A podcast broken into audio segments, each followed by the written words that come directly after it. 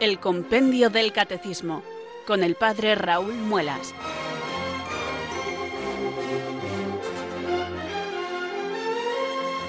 Muy buenas tardes, queridos oyentes de Radio María. Son las cuatro, las tres en Canarias. Aquí comienza una nueva edición del Compendio del Catecismo.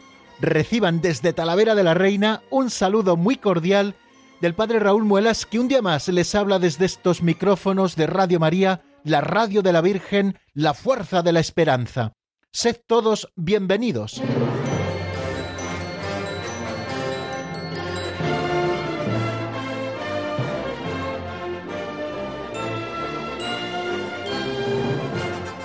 Todo dispuesto y preparado, queridos oyentes, para comenzar una nueva edición del Compendio del Catecismo. Aquí estamos con el Compendio del Catecismo en las manos. Es nuestro ritual diario para abrir el programa. No solamente dirigirles estas palabras de saludo, sino que también físicamente es una pena que la radio no se vea, sino que también físicamente tengo el compendio en las manos, como les he dicho tantas veces, le tengo abierto también por el número en el que vamos a continuar hoy en nuestro estudio. Para que vean que es cierto, yo le tengo abierto por la página 66 de mi edición. Supongo que como hay una edición única, aunque tenga diferentes formatos, pues en todos estará en la página 66 tanto el número 149, que es el que vamos a repasar porque le vimos en el día de ayer, como los números 150 y 151, que son los que tenemos previsto ver en el día de hoy. Ya saben que desde la idea inicial hasta lo que luego se realiza a veces media un trecho, pero bueno, hoy esperemos que nos dé tiempo a avanzar en nuestro estudio un par de números. Estamos, como bien saben, en Creo en la Santa Iglesia Católica, ese artículo de la fe de la tercera parte del credo, es decir, donde nos habla del Espíritu Santo y de la realización de su obra, como es la Iglesia Católica, la comunión de los santos, el perdón de los pecados, etcétera, todos esos artículos últimos del credo, bueno, pues nosotros ya hemos empezado a desarrollar ese que se titula Creo en la Santa Iglesia Católica. Estamos con algunos temas generales. Luego, después de esto, si Dios quiere, avanzaremos hacia las imágenes de la Iglesia como pueblo de Dios, cuerpo de Cristo y templo del Espíritu Santo. Lo siguiente que veamos serán las notas características de la Iglesia, una santa católica y apostólica, y por último nos acercaremos al misterio de la comunión, a los fieles constituidos por jerarquía laicos y vida consagrada. Bueno, vamos a seguir con estos temas generales, pero antes de entrar de lleno en el estudio de los números, ya saben que tenemos que hacer otras cosas. La primera y más importante es rezar, pedir al Espíritu Santo que venga sobre nosotros, que ilumine nuestra inteligencia y que fortalezca nuestra voluntad para que podamos acceder al misterio de Dios y comprenderlo uno de los eh, dones del Espíritu Santo es el don de entendimiento. Pues le pedimos también para mí para todos ustedes, queridos amigos, porque necesitamos que el Espíritu Santo nos ilumine para entender el misterio de Dios. Por eso rezamos así. Ven Espíritu Santo, llena los corazones de tus fieles y enciende en ellos el fuego de tu amor. Envía Señor tu Espíritu que renueve la faz de la tierra. Oh Dios, que llenaste los corazones de tus fieles con la luz del Espíritu Santo, concédenos que guiados por el mismo Espíritu, sintamos con rectitud y gocemos siempre de tu consuelo. Por Jesucristo nuestro Señor. Amén.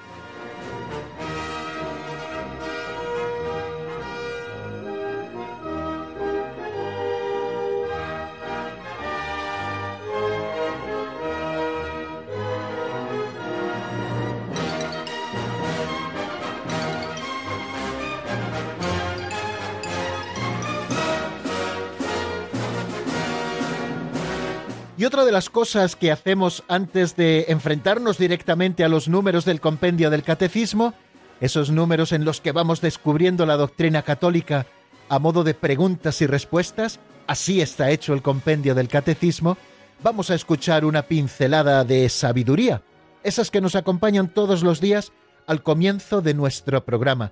Me voy dando cuenta que ya hemos escuchado más de 100 pinceladas y que hemos hecho más de 100 reflexiones sobre estas pinceladas. Voy albergando una idea que no sé si me saldrá, pero de vez en cuando podíamos tener aquí en el compendio una firma invitada de alguien que nos comente la pincelada para no hacerlo yo siempre y no aburrirles con mis reflexiones, pues que otros sacerdotes o también algunos seglares o religiosos pudiesen acercarse aquí al programa y comentar con nosotros algunas de las pinceladas que aquí van saliendo. Vamos a ver si somos capaces de dar forma a esta idea y que un día pueda ser una realidad. Ustedes encomiéndenlo y a ver si es de Dios y sale adelante. Bueno, vamos con la pincelada de hoy que se titula La parálisis del análisis.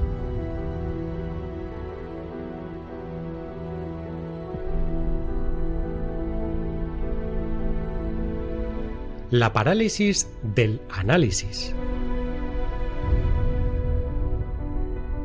Cuando en la parábola del buen samaritano el sacerdote y el levita pasaron de largo, se podría pensar que creyeron más importante acudir pronto a Jerusalén para promover una manifestación contra la inseguridad de los caminos.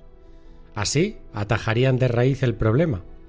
Pero mientras tanto, el pobre herido habría muerto sin la intervención del samaritano. El buen samaritano no pensó ¿qué me sucedería si me paro? Sino ¿qué le pasaría al herido si no lo atiendo? y pasó rápidamente a la acción. No se dejó atrapar por la parálisis del análisis. Ser cristiano es pasar del ser para sí mismo al ser para los demás.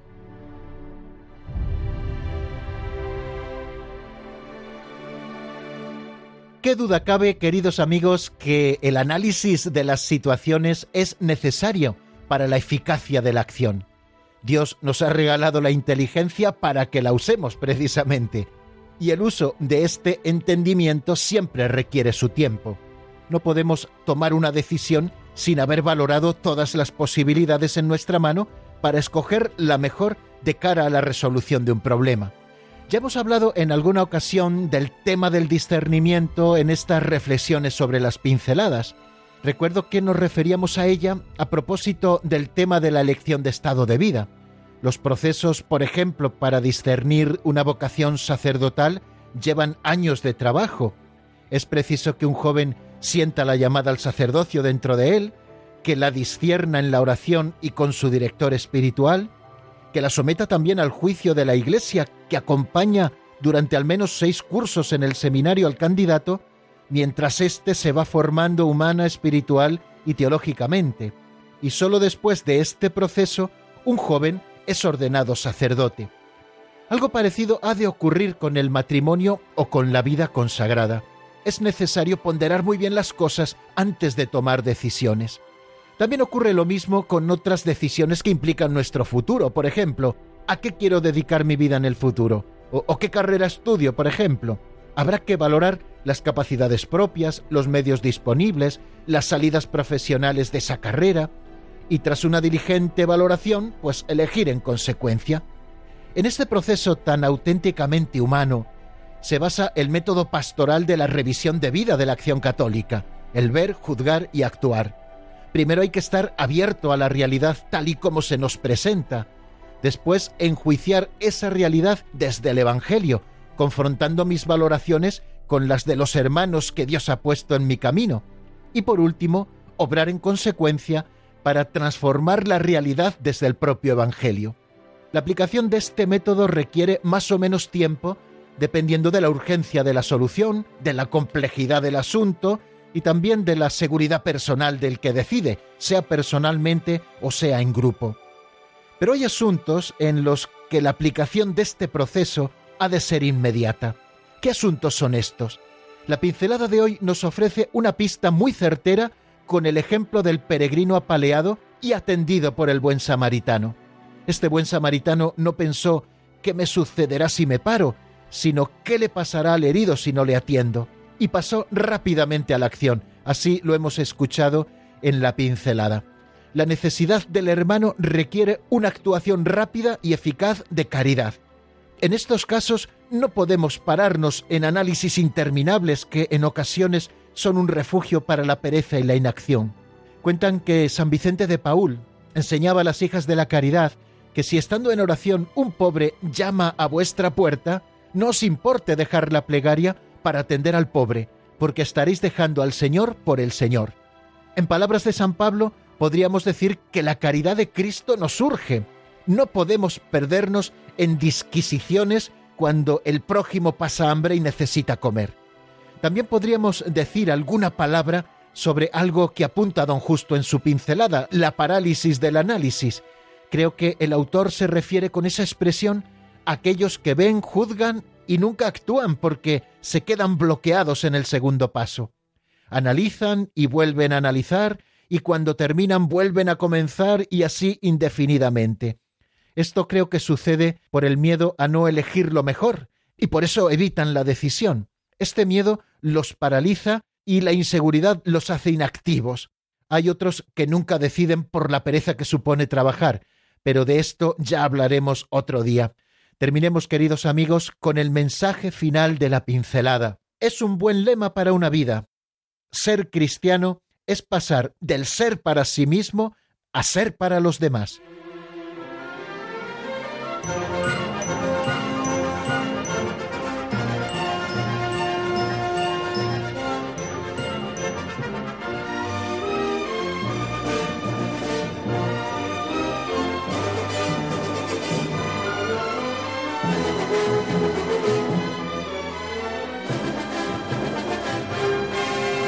Bien amigos, pues esto ya está en marcha. Estamos en la sintonía de Radio María. Esto es el compendio del catecismo y soy el padre Raúl Muelas. Recuerdo de vez en cuando estas cosas porque ya saben que en la radio vamos entrando y saliendo. Es como una gran sala donde cada uno pasa cuando puede y se tiene que salir cuando necesita hacer otra cosa.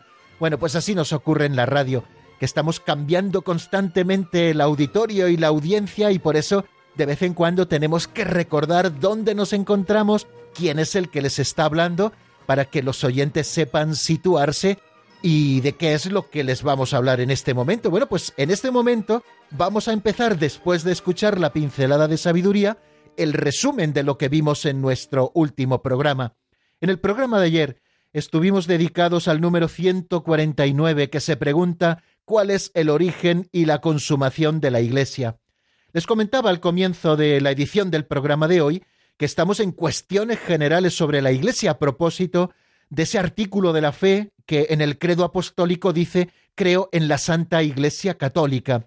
Estamos estudiando cuestiones generales que el compendio del catecismo titula con esta expresión, la Iglesia en el designio de Dios. Bueno, hemos estado viendo qué designamos con la palabra Iglesia, la palabra eclesía, que significa convocación, también nos asomamos a otros nombres e imágenes con los que la Biblia designa a la Iglesia, nombres vinculados a esa imagen de pueblo de Dios, pero también en el Nuevo Testamento encontramos otros nombres eh, vinculados a la vida pastoril, por ejemplo, el de redil, grey, ovejas, otros vinculados a la vida agrícola, el de campo, olivo, viña, otros vinculados al mundo de la construcción, como pueden ser morada, piedra, templo, y otros del ámbito familiar, como es esposa, madre, familia.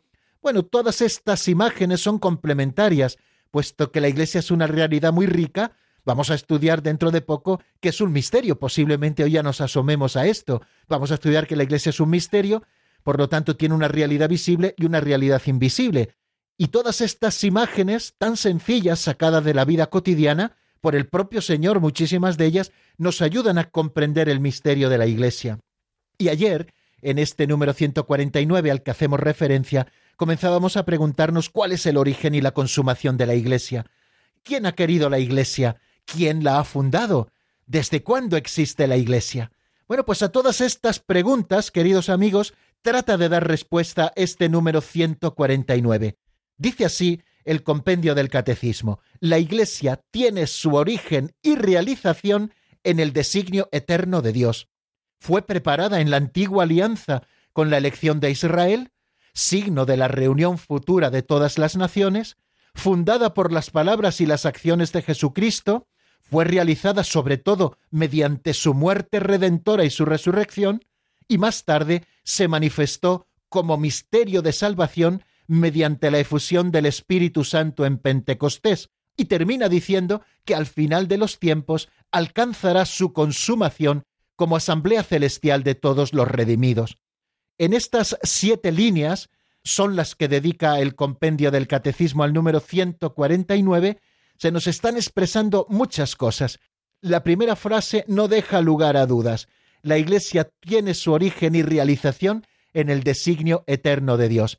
Luego la Iglesia no es un invento de los hombres, como algunos para desprestigiar a la propia Iglesia y quitarla su dimensión de misterio han pretendido decir que la Iglesia la había fundado Pablo, que Cristo no quiso fundar ninguna Iglesia, que fue Pablo el que con su capacidad y su carácter logró dar estructura a algo que Jesucristo ni había pensado en ello, pues nada de eso.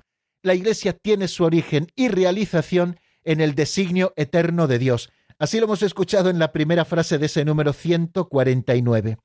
Y nos va diciendo las etapas por las cuales la Iglesia ha ido pasando.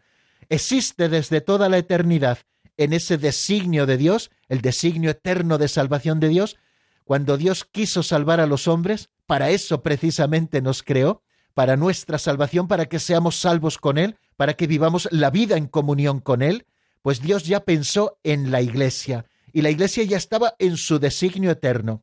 Fue preparada en la antigua alianza. Quizá la preparación más remota de todas está en el protoevangelio. Cuando el hombre cae en el pecado, Dios no lo abandona a su suerte, sino que ya sueña para él una nueva comunión y Dios ya no deja de convocar al hombre en torno a él a lo largo de todas las etapas de la salvación. En ese primer momento después del pecado, en el que Dios no abandona al hombre a su suerte, sino que ya le promete un Salvador y un modo concreto de salvación para que pueda ser verdaderamente real otra vez esa comunión con Él y de una manera todavía más maravillosa, el Señor ya pensó en la Iglesia. Una preparación remota la encontramos también en Abraham, cuando Dios hace con él una alianza y le hace también una promesa, que será el padre de una muchedumbre, que su pueblo lo constituirá, el pueblo de la fe lo constituirá una multitud incontable, como la arena de las playas marinas, como las estrellas del cielo.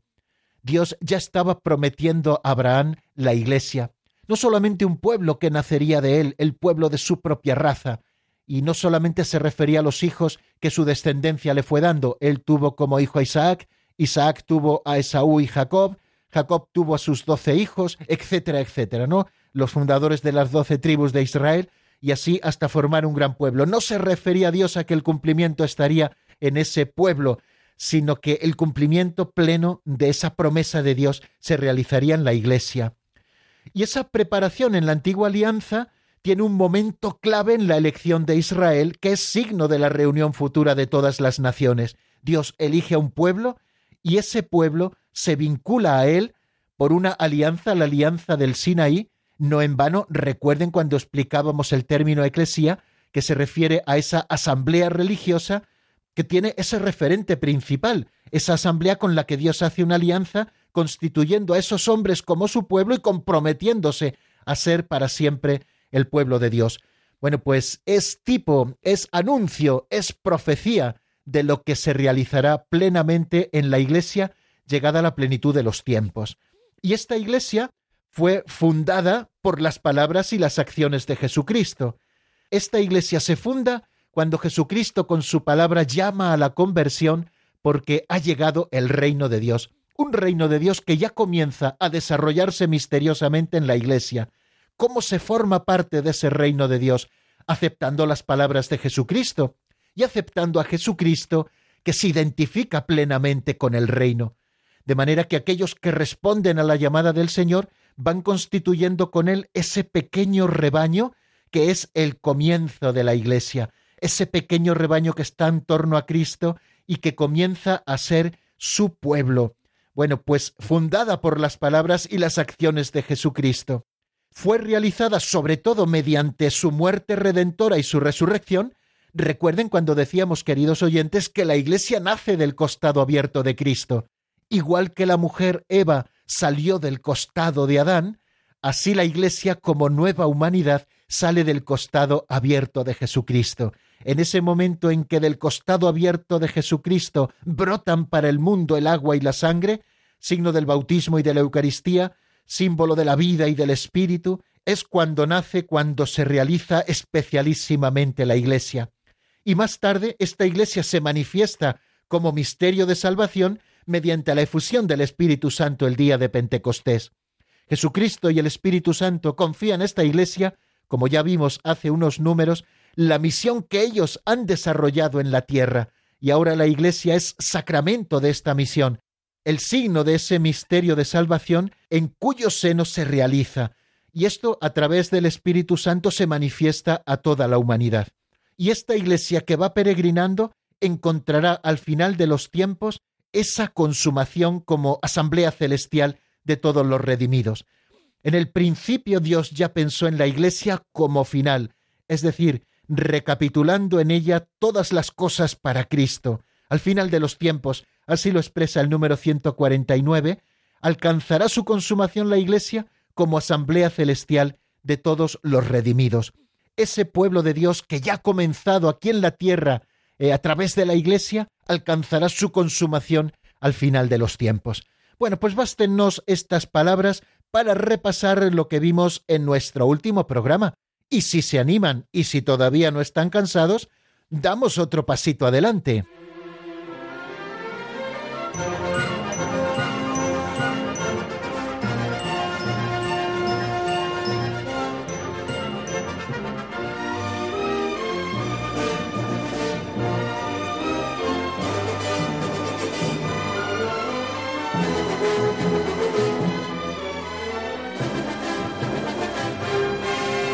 Algunos se preguntará, queridos amigos, ¿para qué sirven estas sintonías que dividen nuestros espacios? Bueno, pues sirven para varias cosas. En primer lugar, para que podamos cerrar un capítulo y abrir otro, y como la radio es sonora, tenemos que hacerlo de alguna manera. Sirven también para descansar un poquito en la palabra, aunque sean solamente unos segundos, y sirven de vez en cuando para que yo pueda hidratar también un poquito mi garganta beber un poquito de agua para continuar con el número 150 como vamos a hacer ahora. Estamos viendo pasito a pasito el misterio de la Iglesia y ahora nos toca el número 150. ¿Cuál es la misión de la Iglesia? Esta es una pregunta bien facilita, ¿eh? bien facilita. Pero bueno, vamos a escuchar lo que nos dice el compendio en la voz de Marta Jara y después tratamos de dar alguna explicación.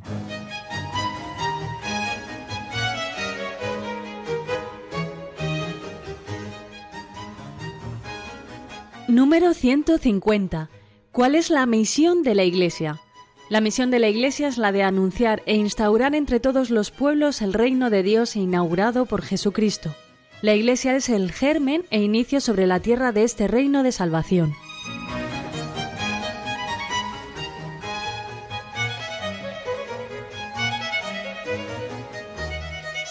La misión de la Iglesia, acabamos de escucharlo, es la de anunciar e instaurar entre todos los pueblos el reino de Dios inaugurado por Jesucristo. La Iglesia es el germen e inicio sobre la tierra de este reino de salvación. Las ideas que recoge este número 150 de alguna manera ya están expresadas en explicaciones de otros números precedentes del compendio del Catecismo. La misión de la Iglesia es la de anunciar e instaurar entre todos los pueblos el reino de Dios inaugurado por Jesucristo. Esta misión se la ha inventado la Iglesia, ha sido fruto de un concilio en el que se reunieron los pastores de la Iglesia. No, queridos amigos, bien lo saben ustedes, esta misión se la ha confiado el Señor a los apóstoles y ha sido posible por la efusión del Espíritu Santo la misión de instaurar el reino de Dios que Cristo desarrolló en el entorno del pueblo de Israel ha sido confiada a la Iglesia para todo el mundo. Lo hizo así el Señor antes de ascender a los cielos.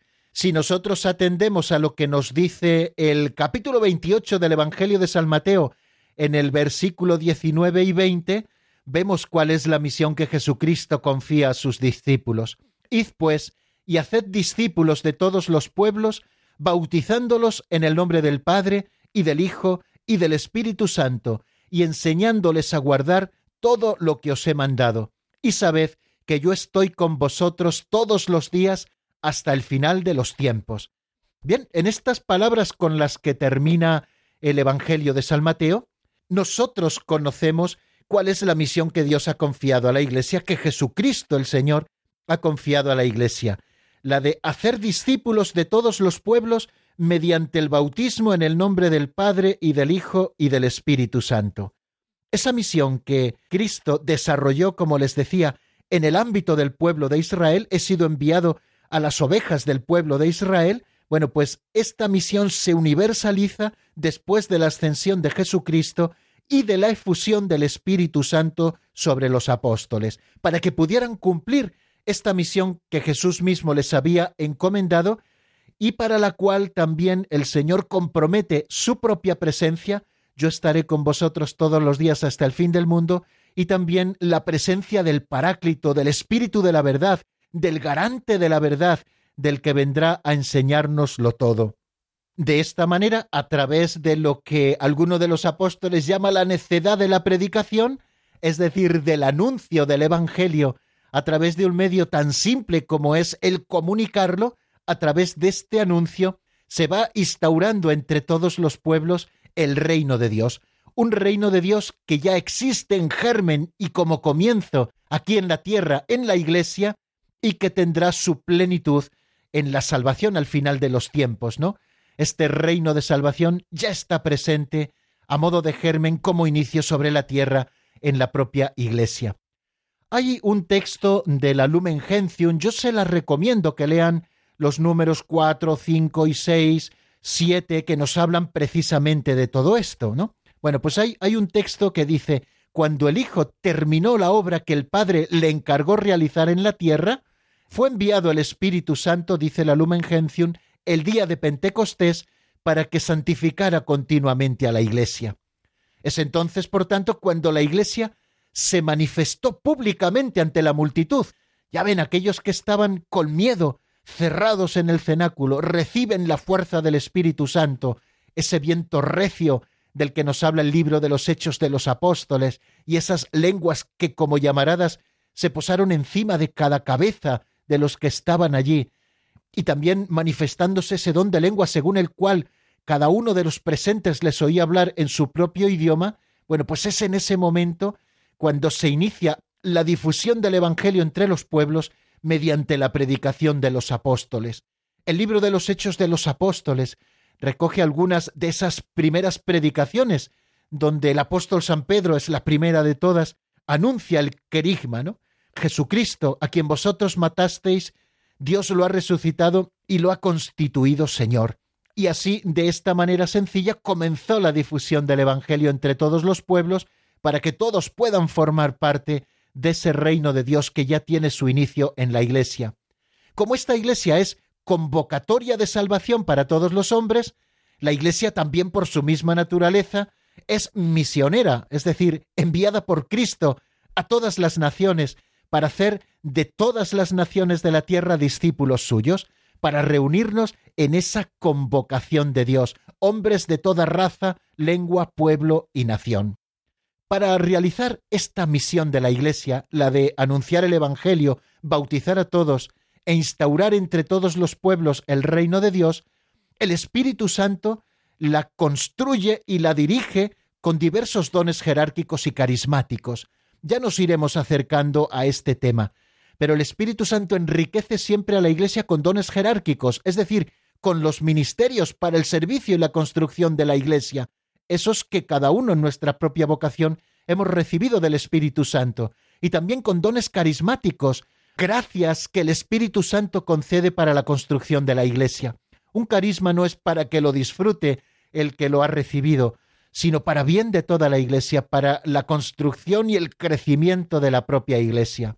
La Lumen Gentium número 5 dice lo siguiente, la Iglesia, enriquecida con los dones de su fundador y guardando fielmente sus mandamientos del amor, la humildad y la renuncia, recibe la misión de anunciar y establecer en todos los pueblos el reino de Cristo y de Dios. Ella constituye el germen y el comienzo de este reino de Dios. Y así será, queridos amigos, hasta el final de los tiempos. Ya saben que cuando hablamos de la Iglesia, hablamos de Iglesia peregrina, Iglesia purgante, Iglesia triunfante. Iglesia peregrina es ese estado en el que estará la Iglesia a través de los vivos en este mundo hasta que llegue el final de los tiempos. Bueno, solo llegará la Iglesia a su perfección en la gloria del cielo cuando Cristo vuelva glorioso. Quiere decir que esta misión que la Iglesia ha recibido deberá desarrollarla hasta el final de los tiempos, hasta que se acabe el mundo, queridos oyentes, y Cristo vuelva glorioso sobre las nubes del cielo. Hasta ese día, la Iglesia avanza, dice San Agustín, en su peregrinación a través de las persecuciones del mundo y de los consuelos de Dios. Qué bien traída por el Catecismo Mayor de la Iglesia esta frase de San Agustín, porque en nuestra peregrinación por la vida, la Iglesia desarrolla su labor entre tribulaciones del mundo y consuelos de Dios. Ninguno de los dos faltan. No faltan persecuciones. Cristo mismo nos lo estuvo anunciando mientras predicaba en esta tierra, y no faltan tampoco consuelos de Dios. Esto que no falta en la vida de cada uno de nosotros, queridos oyentes, ni tribulaciones del mundo ni consuelos de Dios, esto tampoco le falta a la Iglesia en su peregrinación por este mundo. Vamos entre persecuciones y vamos también entre bendiciones y consuelos de Dios. De manera que, mientras estamos aquí abajo, la Iglesia se siente como en un exilio lejos del Señor y aspira al advenimiento pleno del reino. ¿De dónde creéis, queridos amigos, que proviene ese grito, ese canto de la esposa que quiere reunirse con el esposo y que especialmente se hace patente en el tiempo litúrgico del Adviento? Maránata, ven Señor Jesús, porque la Iglesia se sabe aquí como en un exilio lejos del Señor y aspira al advenimiento pleno del reino, y espera y desea con todas sus fuerzas reunirse con su Rey en la gloria, y reunirse también como la más fiel de las esposas con el maravilloso esposo que es Cristo. La consumación de la Iglesia en la gloria y a través de ella la del mundo no sucederá sin grandes pruebas. Lo sabemos porque así mismo Cristo nos lo ha anunciado y así lo vimos cuando estuvimos hablando de la parusía aquí en la explicación del compendio del catecismo. Solamente entonces, al final de los tiempos y después de esas grandes pruebas que sucederán hasta que ese momento llegue, Solo entonces, como dice Lumen Gentium en el número 2, todos los justos descendientes de Adán, desde Abel el justo hasta el último de los elegidos, se reunirán con el Padre en la Iglesia Universal. Vamos a detenernos un poquito después de estudiar eh, o asomarnos a este número 150 y les ofrezco un tema musical que seguramente les encante, que es de Guillermo Valencia, que se titula Testigo Soy, para que nos ayude también con el mensaje a lo que hemos estado estudiando y está sacada del álbum Viva Cristo Viva. Enseguida estamos nuevamente juntos para seguir avanzando en el estudio del compendio.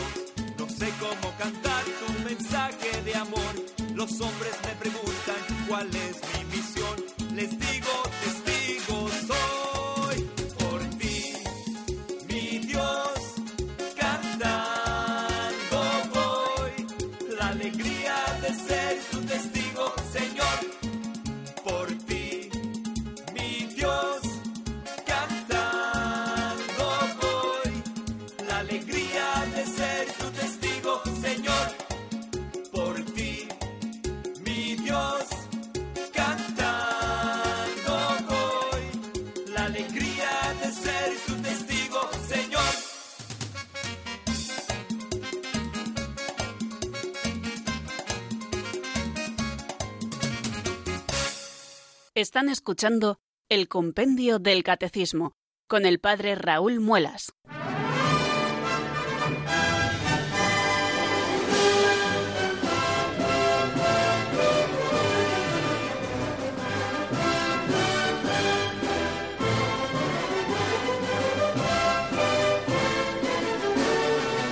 Seguimos, queridos oyentes, en la sintonía de Radio María. Hemos estado estudiando el número 150 del compendio del Catecismo, donde nos hemos acercado a la misión de la Iglesia. ¿Cuál es la misión de la Iglesia? Hemos leído el texto de Mateo 28, 19, 20. Id al mundo entero, predicad el Evangelio, haced discípulos de todos los pueblos, bautizadles en el nombre del Padre, del Hijo y del Espíritu Santo. Jesucristo compromete su presencia en medio de la Iglesia hasta el final de los tiempos y envía al Espíritu Santo para que pueda llevar a cabo esta misión, la de anunciar e instaurar entre todos los pueblos el reino de Dios inaugurado por Jesucristo. Ese reino de Dios del cual es germen e inicio sobre la tierra la Iglesia Santa. Pues vamos a seguir adelante. Hoy nos propusimos estudiar dos números y es lo que vamos a hacer eh, si Dios quiere. El número 151 es el siguiente que vamos a considerar. ¿En qué sentido la Iglesia es un misterio? Ya lo hemos dicho, no nos entretendremos mucho en ello, pero vamos a escuchar lo que nos dice el compendio en la voz de Marta.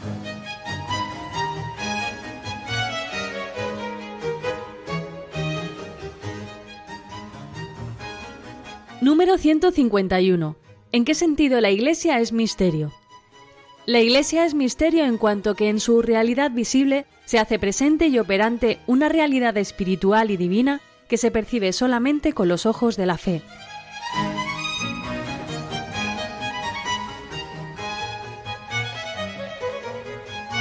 La Iglesia es un misterio en cuanto que en su realidad visible se hace presente y operante una realidad espiritual y divina que se percibe solamente con los ojos de la fe.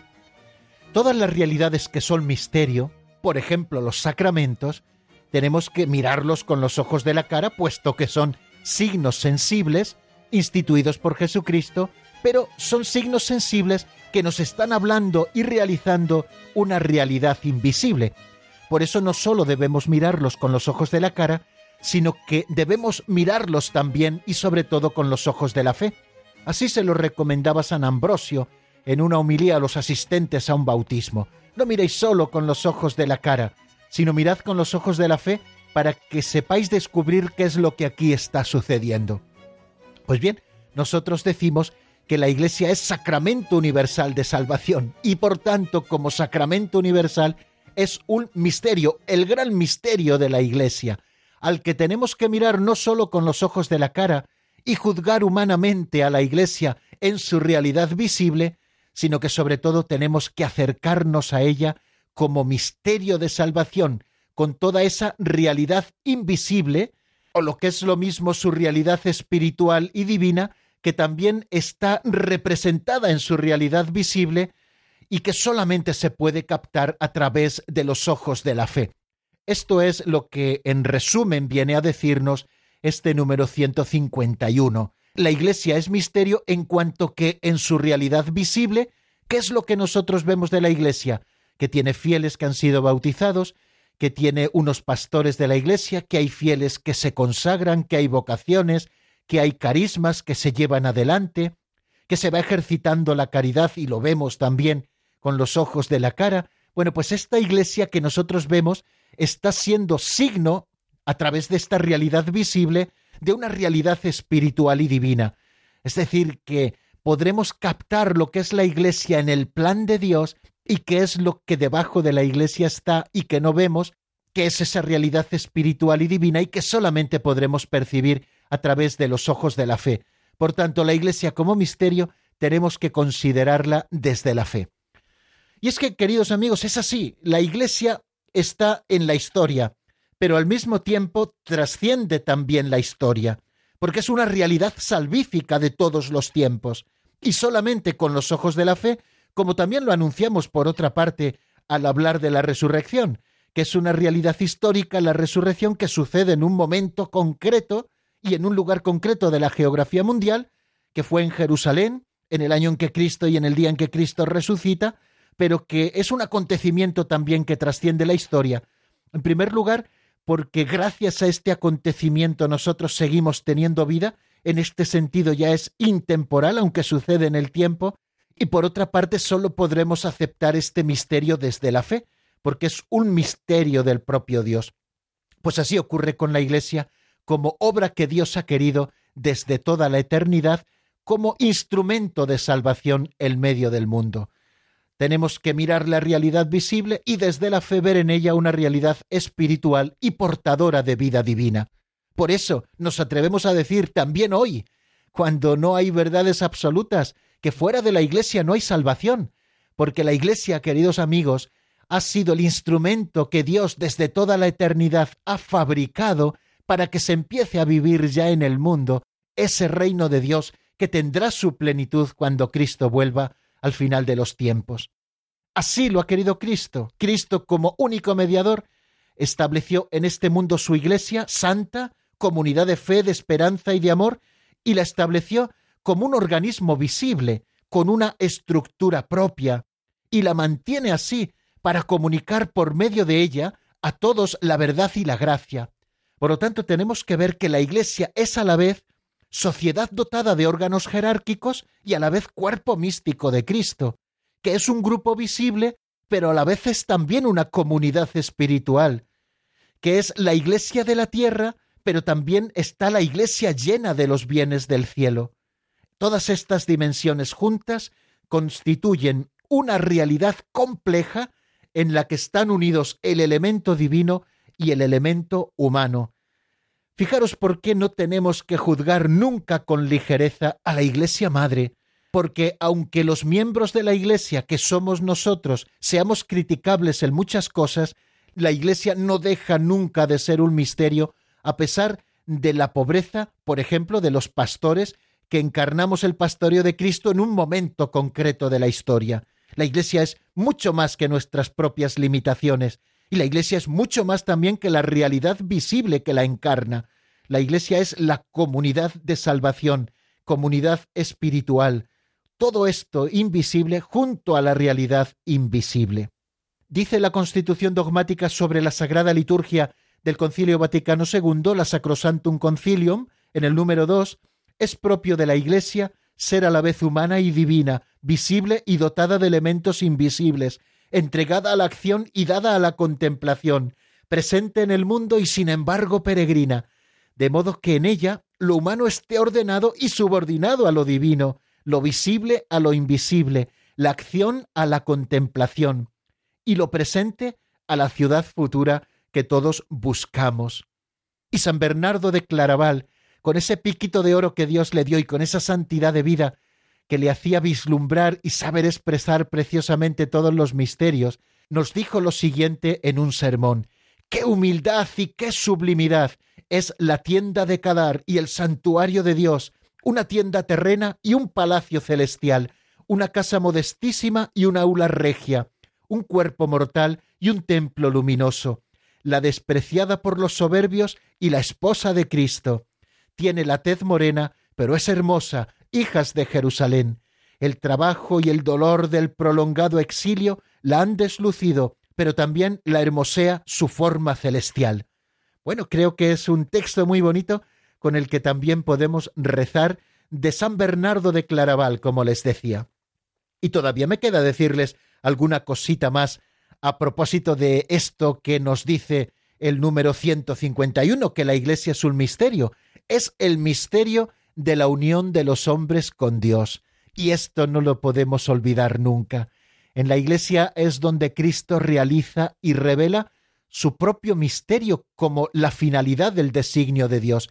Cristo ha fundado la Iglesia para que en ella se realice y se revele el misterio de la salvación de Dios, el de recapitular todo en Cristo, lo que San Pablo llama el gran misterio, ese desposorio de Cristo y de la Iglesia, porque la Iglesia se une a Cristo como a su esposo, por eso se convierte a su vez en misterio, misterio de la unión de los hombres con el esposo que es Dios. En la Iglesia, esta comunión de los hombres con Dios por la caridad que no pasará jamás es la finalidad que ordena todo lo que en ella es medio sacramental ligado a este mundo que pasa. Es decir, todo lo visible en la Iglesia se ordena a la comunión de los hombres con Dios, que es la finalidad. La estructura está totalmente ordenada a la santidad de los miembros de Cristo, y la santidad se aprecia en función del gran misterio en el que la esposa responde con el don del amor al don del esposo. María nos precede a todos en la santidad, así termina el 773 del Catecismo Mayor de la Iglesia, el número 773, hablándonos de esa dimensión mariana de la Iglesia que precede incluso a la Petrina. Dice que María nos precede a todos en la santidad, que es el gran misterio de la Iglesia, como la esposa sin mancha ni arruga, y nos dice que por eso la dimensión mariana de la Iglesia precede a su dimensión petrina. Bueno, pues con estas palabras, amigos, espero haber apuntado un poco a lo que quiere decir el compendio del catecismo cuando nos presenta a la Iglesia como misterio. Tienen para apuntar, porque les voy a dar un número de teléfono, el 910059419. 910059419. ¿Qué pasa con este teléfono? Bueno, pues es el que ustedes pueden marcar para hablar con nosotros para hacernos alguna pregunta, para compartir con nosotros su testimonio, para hacernos alguna breve reflexión al hilo de lo que estamos diciendo, que siempre son bienvenidas y lo saben porque formamos una única familia, la de Radio María. Les pongo un tema de la hermana Lidia de la Trinidad, No hay alegría más grande se titula, y mientras suena ustedes pueden ir marcando este número de teléfono y enseguida estamos nuevamente juntos.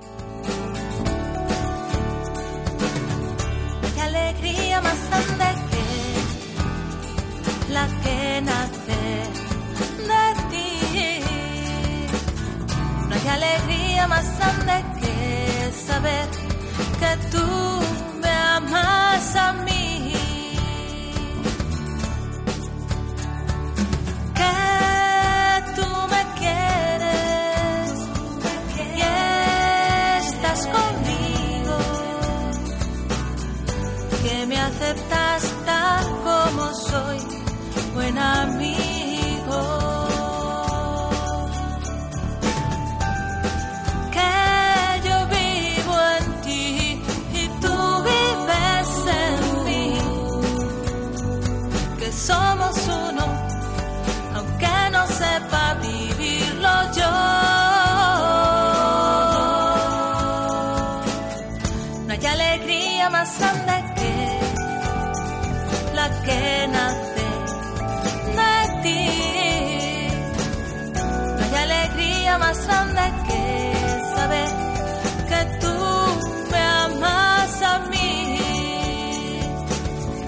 Hay alegría más grande que la que nace de ti. No hay alegría más grande que saber que tú me amas a mí. No hay alegría más grande que la que nace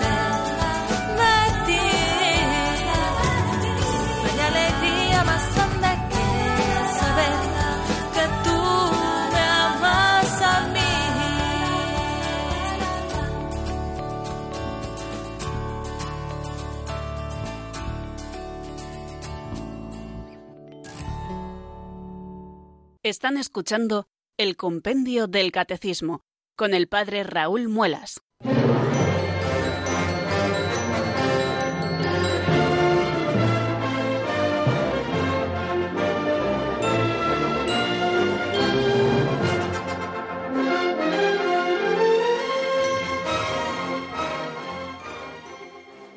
Vaya alegría más grande saber que Dios nos ama, nos recordaba la hermana Lidia de la Trinidad en esta canción que acabamos de escuchar y con ella abrimos este espacio dedicado a los oyentes en el 910059419. Damos paso a la primera llamada que nos llega desde Málaga. Buenas tardes, María Dolores, bienvenida. Buenas tardes, padre Raúl, bien hallado. Me encanta su programa, todos los días lo oigo. Y también el pozo de Sicar. Mire, padre Raúl, yo quería decir una cosa afirmándola, porque mamá era muy devota de todos los santos, pero no siempre nos decía, el acordado lo ha fundado y lo ha hecho el padre Mm, usted lo ha nombrado, pero es que yo tengo la cabeza para el rabito de pasa. Bernardo mm, de Claraval. San Bernardo de Caraval. Sí, señor. San Bernardo de Caraval. Y la última parte del, de la salve también la puso él, y eso me he enterado gracias a Radio María. Yo le pudo, pido mucho a San Bernardo y al Beato Bernardo de Hoyo, que fue a quien se le pareció el. Mm, el Sagrado Corazón de Jesús y lo instituyó en España. Bueno, pues yo lo que le quería decir es que la Virgen también era, mmm, ¿cómo se llama? Que se me da la palabra de la cabeza. Mm, de Jerusalén, pero se llama otra cosa, se llama... Mm, ¿Cómo se llama, padre? Ayúdeme. No sé, la Virgen era tantas cosas y todas tan buenas que ahora no sé cuál decirle eh, de todas. referido a la tez morena y hermosa. Ah, hija de Sión, hija de la Hija de Sión.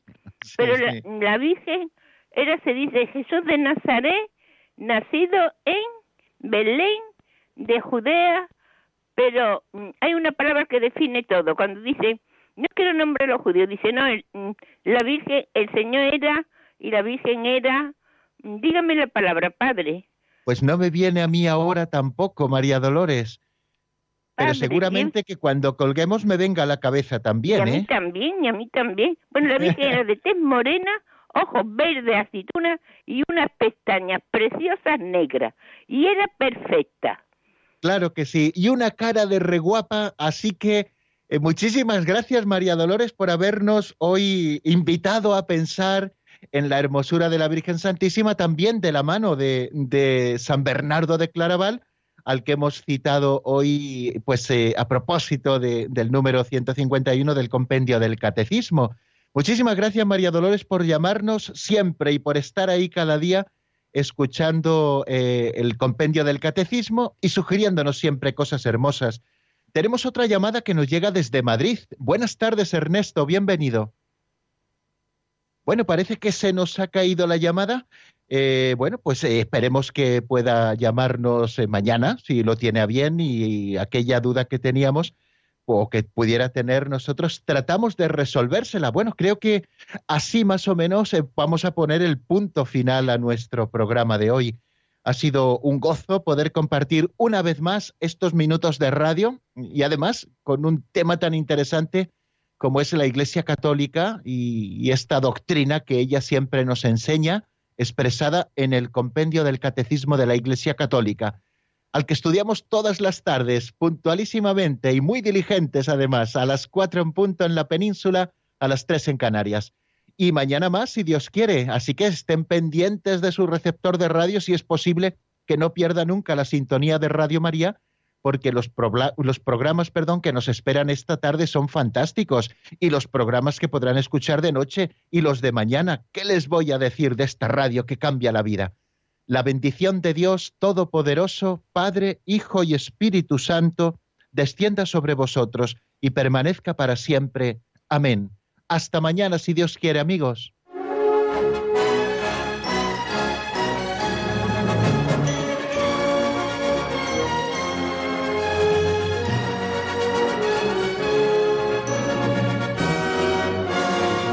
El Compendio del Catecismo con el Padre Raúl Muelas.